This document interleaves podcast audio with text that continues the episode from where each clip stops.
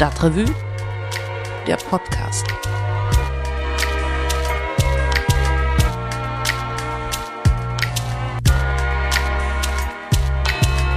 Ja, hallo, herzlich willkommen zum Stadtrevue Podcast. Mein Name ist Christian Bertschulte. Ich arbeite als Redakteur bei Kölns unabhängigen Monatsmagazin.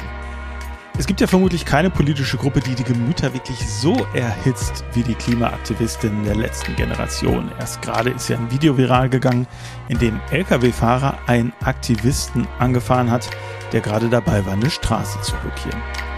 Aber was bewegt Leute eigentlich dazu, sich auf eine Straße zu kleben und dafür ihre Freunde, ihr Studium oder halt ihr sonstiges Leben hinten anzustellen?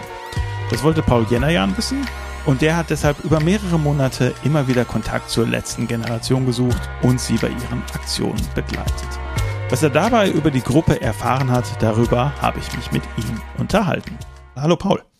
Hallo Christian. Paul, du hast ja in den letzten Monaten äh, immer wieder Events der letzten Generation hier in Köln und in der Umgebung besucht. Ähm, kannst du mal erzählen, wo du überall dabei warst? Ich habe zweimal einen Protestmarsch begleitet, also so eine Aktionsform, die äh, Ende März tatsächlich das erste Mal kam. Ich war bei dem allerersten Protestmarsch, den es überhaupt gab, der damals vom äh, Ubia Ring die Ringe hoch bis zum Barbarossa Platz führte. Hab noch einen ziemlich großen Protestmarsch begleitet, der kurz nach Bekanntwerden der Razzien gegen die letzte Generation stattfand, vom Ebertplatz zum Breslauer Platz führte. Ich hatte eine Krisensitzung besucht, so nennt die letzte Generation die Treffen, Vorträge, mit denen sie versucht, neue Aktivistinnen zu äh, gewinnen. Äh, das fand im Kulturraum 405 in Ehrenfeld statt. Ich habe verschiedene Interviews dann mit Menschen geführt, die ich dort kennengelernt habe. Und ich war auf einem Aktionstraining, da musste ich nach Bonn ausweichen, weil das in Köln ausfiel, ähm, bei dem die letzte Generation neue Frischlinge einlädt und ein bisschen das Protestieren übt und simuliert. Und was lernt man bei so einem Aktionstraining? Es war bei dem Aktionsring, das ich besucht habe, ein bisschen lustig, weil es größtenteils oder zumindest die erste Hälfte vor der Mittagspause fand eigentlich weitgehend in der Form des Frontalreferats statt. Also es gab ein oder es gab ein kleines Team von Menschen, die das Aktionstraining angeleitet hat, aber es war dann vor allem ein ein Aktivist, äh, Christopher Sappock, der auch vorkommt in der Reportage ähm, und der viel erzählt hat. Es ging dann so um ganz praktisches, alltägliches, es hatte auch so ein bisschen Anekdoten, Nähkästchen-Charakter was passiert bei so einer Blockade tatsächlich? Wie ist der Umgang dann mit der Polizei? Ähm, wie läuft das genau tatsächlich ab? Von man läuft über die Straße, bleibt stehen auf der Fahrbahn, holt die Banner und Westen raus, setzt sich gegebenenfalls hin. Sowas wurde da besprochen, das war so weitgehend im Vortrag. Und dann haben wir nach der Mittagspause Rollenspiele gemacht haben verschiedene Ereignisse sozusagen des Protests äh, nachgestellt. Wir haben uns einmal von der Polizei wegtragen lassen, in Anführungszeichen. Ähm, da gab es dann zwei Varianten. Die eine hieß Nasser Sack, also leg dich einfach hin. Das war tatsächlich dann so im, äh, vor dem Seminarraum wurde das gemacht. Leg dich einfach hin und lass dich an allen Vieren von der Polizei wegtragen. Und die zweite Variante war das Päckchen, also setz dich so fast im Schneidersitz hin und dann wird man so unter den angewinkelten äh, Armen weggetragen bei der Aktionsform habe ich mich tatsächlich dazu entschieden, auch mitzumachen.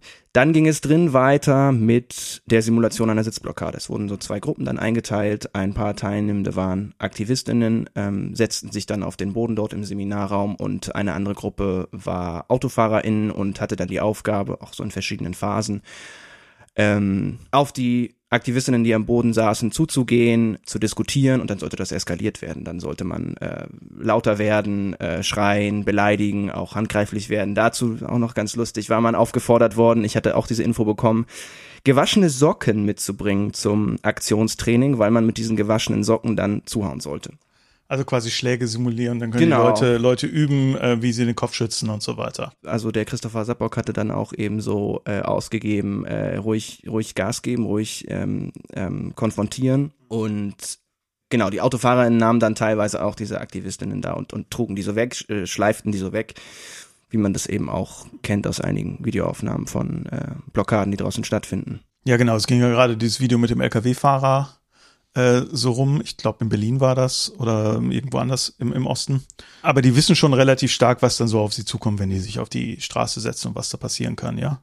Ähm, genau, weil es einige gibt, die relativ erfahren sind und bei der Zusammensetzung von diesen Teams, die dann zusammen auf zu einer Blockade gehen, immer darauf geachtet wird, da sind immer Aktivisten dabei, die das schon häufiger gemacht haben und äh, ja, manche kennen natürlich diese extremen Auswüchse von Gewalt, die es dann gibt. Ich habe aber auch das Gefühl, oder das ist das, was die mir erzählt haben, es ist nach wie vor die Minderheit, die so agiert auf der Straße dann. Und das sind natürlich die Vorfälle, die man dann schnell sieht auf Instagram, Facebook etc., weil das natürlich irgendwie polarisiert und hey, wow, und das kriegt dann viel Aufmerksamkeit. Aber es, ähm, es passiert seltener, als man, glaube ich, den Eindruck bekommt äh, oder bekommen kann, wenn man, wenn man diese Videos sieht. Okay, das ist ja auch gut, das mal äh, klarzustellen. Was hast du denn eigentlich für Leute getroffen? Also wer ist denn quasi die letzte Generation hier in Köln? ganz verschiedene Leute. Ähm, also wirklich ganz, ganz heterogen. Äh, was man, glaube ich, ins Reich der Phantasmen so zurückweisen muss, ist diese Erzählung, das sind alles äh, junge Akademiker, Kinder äh, mit aus ganz wohlbehüteten Verhältnissen, mit Eltern, die finanziell gut aufgestellt sind. Äh, ich habe ähm, auf dem ersten Protestmarsch mit einem 55-jährigen Verwaltungsangestellten in einem Kölner Krankenhaus gesprochen, der aus Krefeld angereist war. Es gibt Caroline Schmidt, die ähm, eine Protagonistin ist hier in Köln, die auch in der Reportage vorkommt. Die äh, ist 41, die hat ihren Job als Kellnerin vor kurzem hingeschmissen. Es gibt natürlich dann auch jüngere Leute. Es gibt den Robin Napiani auch, äh, eine Figur in der Reportage, der in Köln ähm, für Presse zuständig ist, der Anfang 20 ist, äh, gerade sein Abitur gemacht hat vor kurzem, anfangen wollte zu studieren und das jetzt zurückgestellt hat, um Aktivismus hauptsächlich zu machen. Dann äh, weiß ich noch, habe ich getroffen, auch am Ende des ersten Protestmarschs, eine Frau, ähm, die sich selbst als Aussteigerin bezeichnete, die mal Floristin war, die jetzt ähm, lange arbeitslos gemeldet ist in einer Kommune lebt und äh, sagte, die hielt dort eine Rede.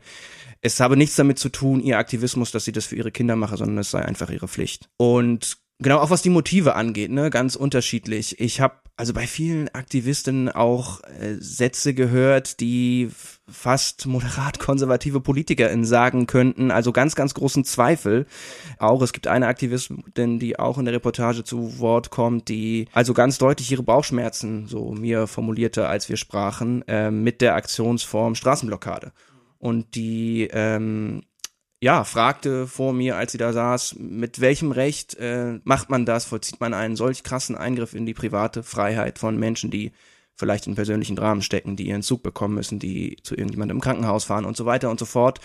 Und eigentlich adressiert man doch die Falschen, man will ja eigentlich andere erreichen. Und trotzdem, sagte mir diese Aktivistin, äh, war sie eben der Überzeugung, dass das doch noch im Moment das Effektivste ist, um Aufmerksamkeit zu schaffen. Also ist das das Ziel quasi, es geht schon erstmal darum, Aufmerksamkeit für das Thema zu schaffen. Also ich, ich, ich frage, weil natürlich ähm, es sehr viel unterschiedliche Möglichkeiten gibt, sich quasi klimapolitisch zu engagieren. Man kann natürlich auch bei Fridays for Future beziehungsweise in anderen For Future Sachen. Wir haben ja die Engineers for Future in Köln, wir haben die Teachers in Köln, wir haben die Students ähm, und so weiter und so fort. Es gibt ja viele Gruppen. Ähm, es gibt Leute, die engagieren sich parlamentarisch. Äh, die Grünen haben wahnsinnigen Mitgliederzuwachs äh, gehabt hier in den letzten Jahren das würde mich mal interessieren. Was sagen denn die Leute, warum sie jetzt spezifisch bei der letzten Generation mitmachen, warum sie sich das jetzt ausgesucht haben? Du hast gerade erzählt, die eine sagte, das ist die effektivste Art, ähm, Aufmerksamkeit zu erzielen. Ist das die, die Motivation gewesen? Doch, ich denke schon Aufmerksamkeit. Was ich auch mehrfach gehört habe, tatsächlich, die Frage habe ich auch häufiger mal gestellt, warum letzte Generation, warum nicht zum Beispiel die Grünen? Auch da gab es unterschiedliche Antworten. Die eine Aktivistin aus Bonn, die ich dort bei diesem Aktionstraining äh, traf, sagte zum Beispiel, sie ist auch bei den Grünen engagiert und sie ist total äh, ähm, dafür und ähm, daran interessiert, dass sich ähm, die letzte Generation und die Grünen und Fridays for Future und so weiter nicht voneinander abgrenzen, sondern äh, zusammenarbeiten und in den Gespräch, ins, ins Gespräch kommen und zusammen agieren. Und dann gibt es andere ähm, das war der Robin Napiani, ähm, der sagte, unignorierbar werden, den habe ich das auch gefragt, der mir sagt, äh, er ist kein Mensch für Kompromisse und Politik bedeutet eben immer Kompromisse. Und also so eine Langsamkeit im politischen System, das ist ja irgendwie auch, auch äh, nachvollziehbar, äh, das politische System, das letztlich darüber entscheidet und ökologische Transformation, Klimaschutzpolitik in konkrete Gesetze umsetzt, ist träge und äh, braucht Zeit. Das ist, glaube ich, das, was viele stört und ähm, was viele auf die Straße gehen lässt. Aber jetzt ist ja so, wenn du sagst, es geht darum, nicht äh, unignorierbar werden, das haben sie, glaube ich, erreicht. Also alle beschäftigen sich mit der letzten Generation. Ja, wie soll ich sagen, überwiegend eigentlich dadurch, dass sie Druck auf sie ausüben. Nicht? Ähm, das ist ja schon quasi die dominante Reaktion. Du hast äh, die Politiker aus dem sehr konservativen Spektrum, die sagen dann sowas wie, das sind Klimaterroristen, da wächst eine neue RAF äh, heran. Ähm, dann gibt es den Druck durch die Justizapparate. Du hast eben schon die Hausdurchsuchungen erwähnt, die es äh, gegeben hat. Ähm, es gab aber auch zum Beispiel das Pressetelefon der Bundesorganisation, was ähm, abgehört wurde von der Polizei. Und es gibt dann aber auch kritische Worte jetzt von Organisationen, die ihnen nahestehen. Fridays for Future haben sich mal sehr stark von diesen Kleberaktionen distanziert. Ähm, Robert Habeck, also quasi der Vorzeigegrüne im Bund im Moment, lässt eigentlich auch kein gutes Haar an denen.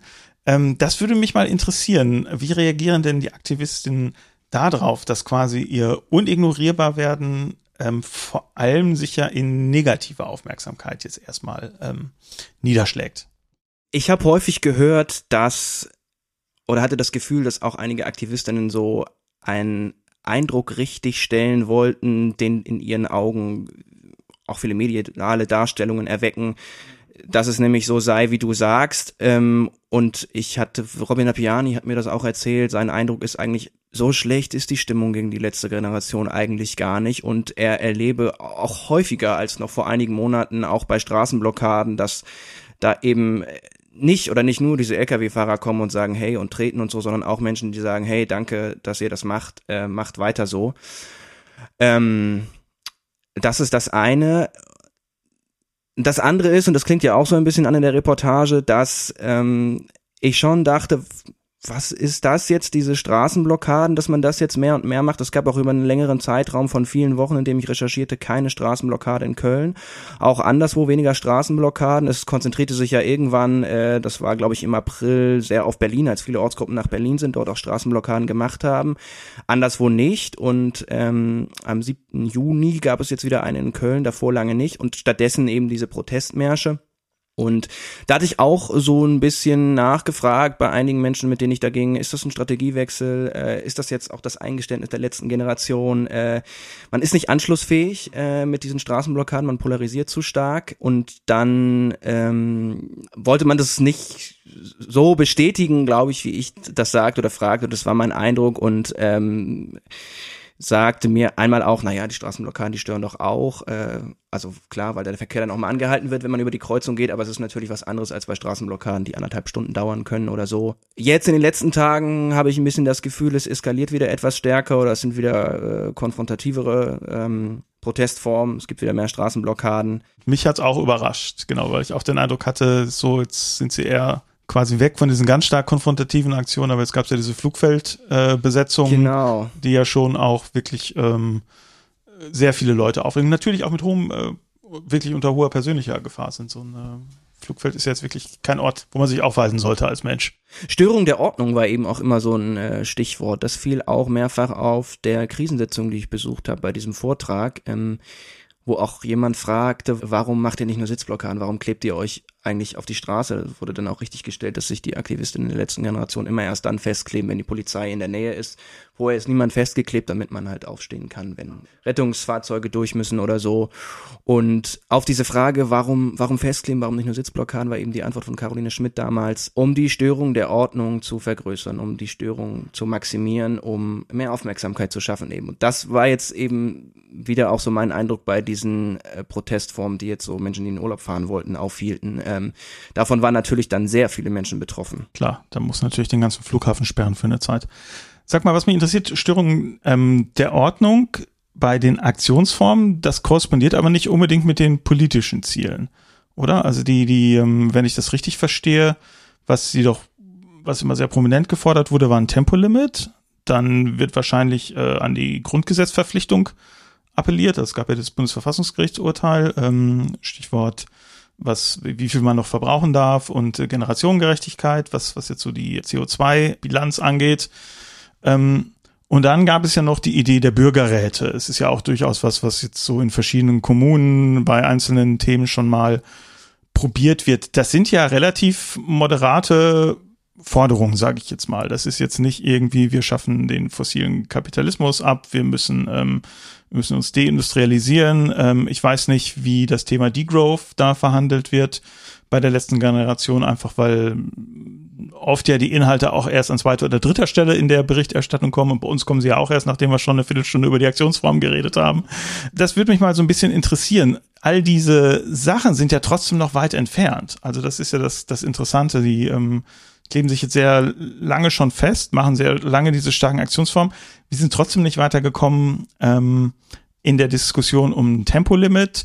Ähm, bei der Generationenbilanz steht es in der offiziellen Politik eigentlich auch noch schlechter, jetzt wo die einzelnen Ressortberichterstattungen äh, abgeschafft wurden. Man weiß eigentlich nicht, wo, wo steht das Verkehrsministerium, wo steht das Wirtschaftsministerium, wie, wo steht das Verteidigungsministerium, was so die Klimabilanz angeht. Was macht das? Hast du mit den Leuten mal darüber gesprochen, wie sie selber ihre eigene politische Bilanz einschätzen, dem, was sie jetzt erreicht haben? Ja, ich glaube schon, dass viele überzeugt sind, dass es eine andere Aufmerksamkeit gibt für äh, klimaschutzpolitische Fragen, seitdem es den Widerstand der letzten Generation gibt. Einfach dadurch, dass es natürlich medial auch sehr präsent ist. Auch wenn darüber in abwertender oder kritischer Weise berichtet wird, äh, ist es natürlich viel im Gespräch und viel im Diskurs. Und viele sind davon überzeugt, es geht darum, eben weiter Druck zu machen. Eine kritische Masse ist so ein Stichwort, das viel zu erreichen. Ähm, auch so vor dem Hintergrund der Geschichte von zivilem Ungehorsam. Das ist eben auch so etwas, was die letzte Generation äh, motiviert und antreibt. Ähm, also genug Menschen zu erreichen, die so viel Druck machen, äh, irgendwann das vielleicht auch in Wahlentscheidungen ausdrücken, um Veränderungen im politischen System auch anzuschieben, wo die letztendlich angeschoben werden müssen, ja. Klar, aber das Interessante ist ja nur, dass das quasi im politischen System eigentlich man den Eindruck hat, dass vieles ja schlechter geworden ist. Ohne zu sagen, ohne dass ich denen das zuschreiben möchte. Also äh, ich glaube nicht, dass die letzte Generation daran schuld ist, aber ähm, ich finde, die kritische Frage darf dann schon erlaubt sein, ja, vielleicht bringt's ja auch nichts. Vielleicht ist ja sozusagen das eigene Scheitern ähm, quasi dieser Sache doch so ein bisschen eingeschrieben. Ja, und das hat mich einfach nur mal interessiert. Also was ist die Perspektive? Dann kann man sich überlegen, haben wir jetzt was erreicht damit? Lassen wir es vielleicht besser bleiben, weil es bringt eigentlich nichts außer negativer Aufmerksamkeit oder sagen wir, nee, es ist so wichtig. Ähm, wir müssen quasi, wie du das ja auch sagst, den Druck aufrechterhalten in der Hoffnung, dass dann irgendwann dieser Punkt kommt, wo es quasi dann ähm, von der politischen Haltung her kippt. Also wo da dann so ein Kipppunkt ist, wo Leute sagen, ja, die haben ja doch irgendwie recht gehabt. Äh, so, und da bin ich, bin ich mal gespannt. Das ist ja in diesem Moment noch tatsächlich sehr offen, wie das weitergeht. Mir fällt nur halt auf, dass, dass ich den Eindruck habe, dass in der offiziellen Politik und ähm, damit meine ich jetzt vor allem die Bundespolitik, wo die großen Weichen gestellt werden, eigentlich klimapolitisch es jetzt in den letzten zwölf Monaten ähm, eigentlich eher langsamer vorangeht. Also sehe ich genauso, ne? Und, und, und gerade dadurch, dass eine FDP, die äh, den Zielen der letzten Generation diametral gegenübersteht, an entscheidenden äh, Positionen, an entscheidenden Ressorts sitzt, also im Verkehrsministerium zum Beispiel, im Finanzministerium, wo man, äh, das ist ja auch so ein Punkt, ähm, sozusagen so eine, so eine steuer- und verteilungspolitische Flankierung von von ökologischer Transformationspolitik äh, machen könnte, beschließen könnte. Ähm, da sitzen neben im Moment äh, Personen oder politische Kräfte, die ähm, an die letzte Generation überhaupt nicht rankommt. So, das war eben auch äh, das Ziel. Darüber hatte ich mich auch mit Aktivistinnen unterhalten äh, von Berlin, also von dieser Zeit. Es waren zwei Wochen, drei Wochen, zwei oder drei Wochen, in denen äh, aus ganz Deutschland Aktivistinnen eben nach Berlin gekommen waren dort wirklich auch viel gemacht haben, muss man sagen. Also wirklich viele Straßenblockaden und hofften innerhalb dieser Zeit so viel Druck aufzubauen, dass diese Ziele, also äh, 9-Euro-Ticket, Tempolimit, Gesellschaftsrat, äh, kommen von der Bundesregierung, dass die Bundesregierung sich dazu durchringt, sich darauf einlässt und es ist nicht passiert. Ist nicht passiert, genau. Lass vielleicht noch mal ein bisschen so die, die Makroperspektive mal in einer anderen Sicht noch aufmachen. Ähm, du bist ja ein großer Fan von Heinrich Böll. Ist ja über ihn auch schon geschrieben äh, zum Jubiläum der Nobelpreisverleihung. Böll ist ja so, wenn man so will, der Prototyp eigentlich in Deutschland des engagierten Schriftstellers. Ja, ähm, klar, wir mussten alle irgendwie die Ehre der Katharina Blum in der Schule lesen, mhm. äh, kennen irgendwie die Geschichte, wie er sich in der RAF-Panik der 70er Jahre verhalten hat, wie er sich da stark für Grundrechte eingesetzt hat.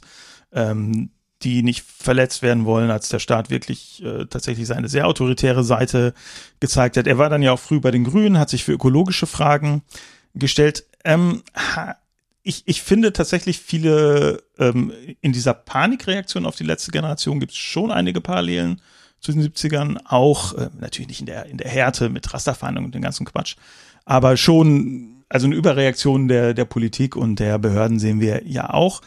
Ähm, Hast du denn das Gefühl, dass es im Fall der letzten Generation eigentlich auch so eine Art, na, intellektuelles Fürsprechertum für die gibt oder geben müsste? Und falls es das nicht gibt, woran liegt das deiner Meinung nach? Hm. Was mir noch äh, gerade durch den Kopf ging, weil du auch vorhin fragtest, ne, übergeordnete Ziele und äh, inwiefern ist das überhaupt eine Gruppierung, die irgendwie an den Grundpfeilern des Fossilkapitalismus auch rüttelt. Und dann die Parallelen zu, zu RF, die so gezogen wurden, gerade aus dem konservativen politischen Milieu. Äh, was eben so anders ist an dieser letzten Generation, dass das Aktivistinnen sind, die ja also die ganz tief auf Institutionen dieses Rechtsstaats ja vertrauen. Also darauf bauen, dass in diesen Institutionen etwas geschieht. Ne? Und ähm, das ist, glaube ich, so ganz fundamentaler Unterschied zu dem, was in den 70ern passiert ist und äh, was, was auch diese Vorwürfe, gibt es eine neue F irgendwie so absurd macht. Und Böll und intellektuelles Fürsprechertum, ja, das, was Böll ähm, war oder ihm zugeschrieben wurde, so spätestens in den 60ern, 70ern, dann bis 85, bis zu seinem Tod, eine moralische Autorität zu sein, mit einer unwahrscheinlichen, unwahrscheinlichen Autorität wirklich in gesellschaftspolitischen Debatten. Ne, sowas gibt es ja heute eigentlich gar nicht mehr, weil ähm, das gesellschaftliche Selbstgespräch anders funktioniert, weil es diese medialen Filterblasen gibt, diese Echokammern von Social Media gibt und dadurch sind viele gesellschaftliche Debatten, glaube ich, viel polarisierter, aber auch demokratischer, kann man sagen, oder muss man konstatieren, glaube ich, weil natürlich viel mehr Menschen daran teilhaben können. Du kriegst ja auch sehr viel schneller mit, was die Gegenseite denkt. Genau. Heute musst du ja nicht irgendwie drei, vier verschiedene Zeitungen kaufen, sondern guckst irgendwie so was, was twittern da die einschlägigen äh, rechten Kolumnisten? Und kannst selbst was schreiben, also Partizipation an solchen Debatten ist ganz anders und deshalb, äh, natürlich gibt es einen Juli C., gibt es einen Richard David Precht, gibt es einen Jürgen Habermas, die dann veröffentlichen in großen deutschen Tages- und Wochenzeitungen, soll es mehr Waffenlieferungen für die Ukraine geben, ja oder nein. Aber äh, trotzdem ist das, glaube ich, eine ganz andere Hausnummer als bei einem Heinrich Böll in den 70ern oder 80ern. Und ich glaube, viele Fragen oder Thesen, die die letzte Generation aufwirft, sind eben unheimlich äh, kontrovers und polarisieren unheimlich. Also im Kern die Frage, ob wir als Gesellschaft bereit sind hinzunehmen oder hinnehmen wollen, dass unser Wohlstandsniveau, das Wohlstandsniveau westlicher Gesellschaften sinken wird und ob wir bereit sind hinzunehmen, dass das auch ankommen wird im Portemonnaie des Einzelnen, im Heizungskeller des Einzelnen, auf dem Tacho im Auto des Einzelnen. In der Frage gibt es, glaube ich, so ein Lagerding, es ist unheimlich polarisiert und ich, ich kann mir nicht vorstellen, wie heute jemand mit, mit so einer annähernd großen intellektuellen Strahlkraft und, und so einer Autorität in, in gesellschaftspolitischen Debatten diese Polarisierung, die, die nämlich auch gerade durch äh, Diskussionen via Social Media und anderes so polarisiert ist, ähm, wie jemand diese Polarisierung ähm, überwinden könnte. Ne, so war es auch bei der Frage zum Beispiel bei den Waffenlieferungen. Da ist das Pendel jetzt auch nicht in die eine Richtung geschlagen durch, durch so Figuren wie diese Menschen, die ich aufzählte, eine Juli C. und andere.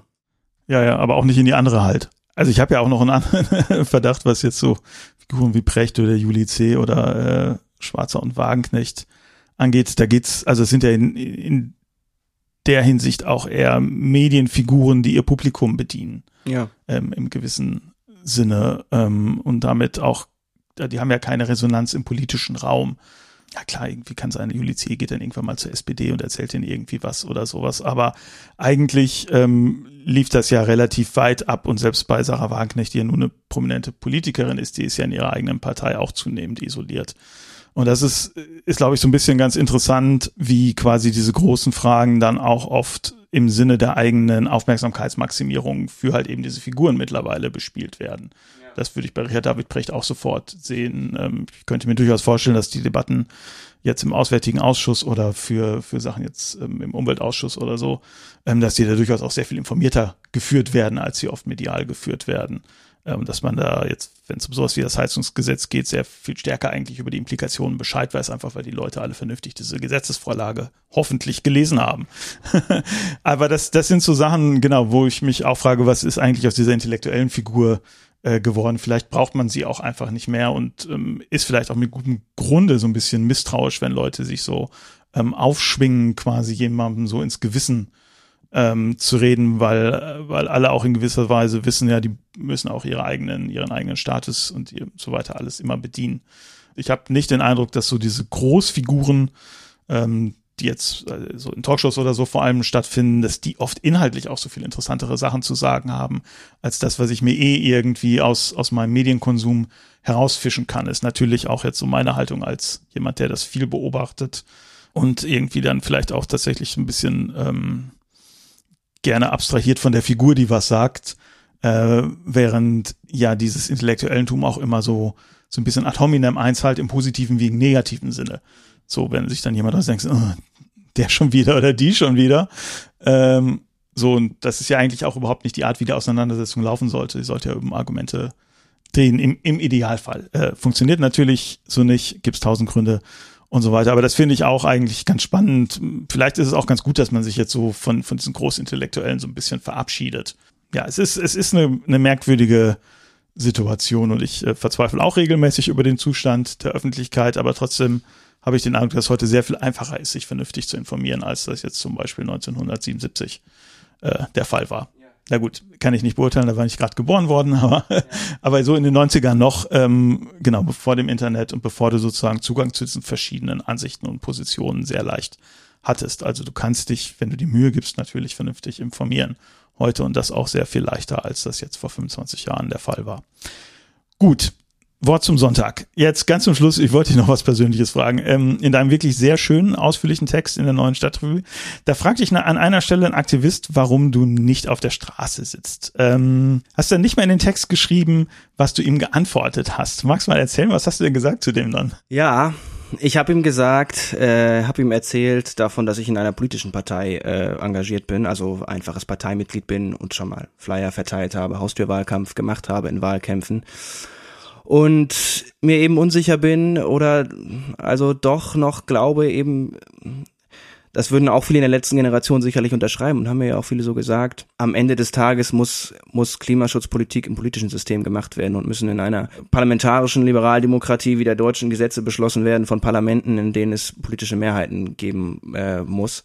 Ja, dass ich immer noch glaube, dass das doch äh, das Effektivste ist, im politischen System selbst anzusetzen und äh, dass ich das doch noch für den größeren Hebel halte das würden alle, das würde wahrscheinlich kaum jemand einschränken, aber alle würden sagen, äh, aber es funktioniert zu langsam, man braucht Druck auf das politische System.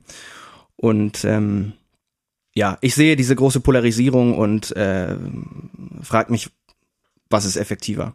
Ist äh, durchaus eine faire Antwort und tatsächlich ist das Verhältnis zwischen ähm, zwischen Bewegung und äh, Partei, wie man früher mal gesagt hat, ist ja immer ein Spannungsverhältnis, wo die einen sagen, wir machen es besten, die anderen sagen es am besten. Aber wenn du dir mal guckst, wie ist sozusagen soziale Veränderung äh, zustande gekommen, war das ja immer so ein Zusammenspiel. Ja. Von beiden. Also jetzt aktuelles Beispiel, das Gleichstellungsgesetz, äh, da gibt es Verbände, die mobil machen, ähm, da gibt es Expertinnen, die eingebunden werden, Leute, die aus der Sexualwissenschaft kommen ähm, zum Beispiel. Und äh, dann gibt's natürlich auch politische Parteien und ähm, die richtigen Mehrheitsverhältnisse brauchst du auch. Und letztlich ist es ja immer eine Mischung, wo es dann im Nachhinein sehr, sehr schwer ist zu sagen, der oder diejenige hat es jetzt endgültig äh, über die Ziellinie gebracht. Ähm, so weil natürlich auf sehr vielen verschiedenen Ebenen die Leute an einem Strang ziehen müssen, damit überhaupt was passiert und ähm, von daher ist es vielleicht auch gar nicht richtig, das immer gegeneinander auszuspielen. Ja, genau. Das würde auch kaum jemand da tun. Das ist ja, wie, ich schon sagte, davon sind, glaube ich, auch viele Aktivistinnen da überzeugt. Super, vielen lieben Dank für deine Zeit. Danke für die Einladung. Gerne.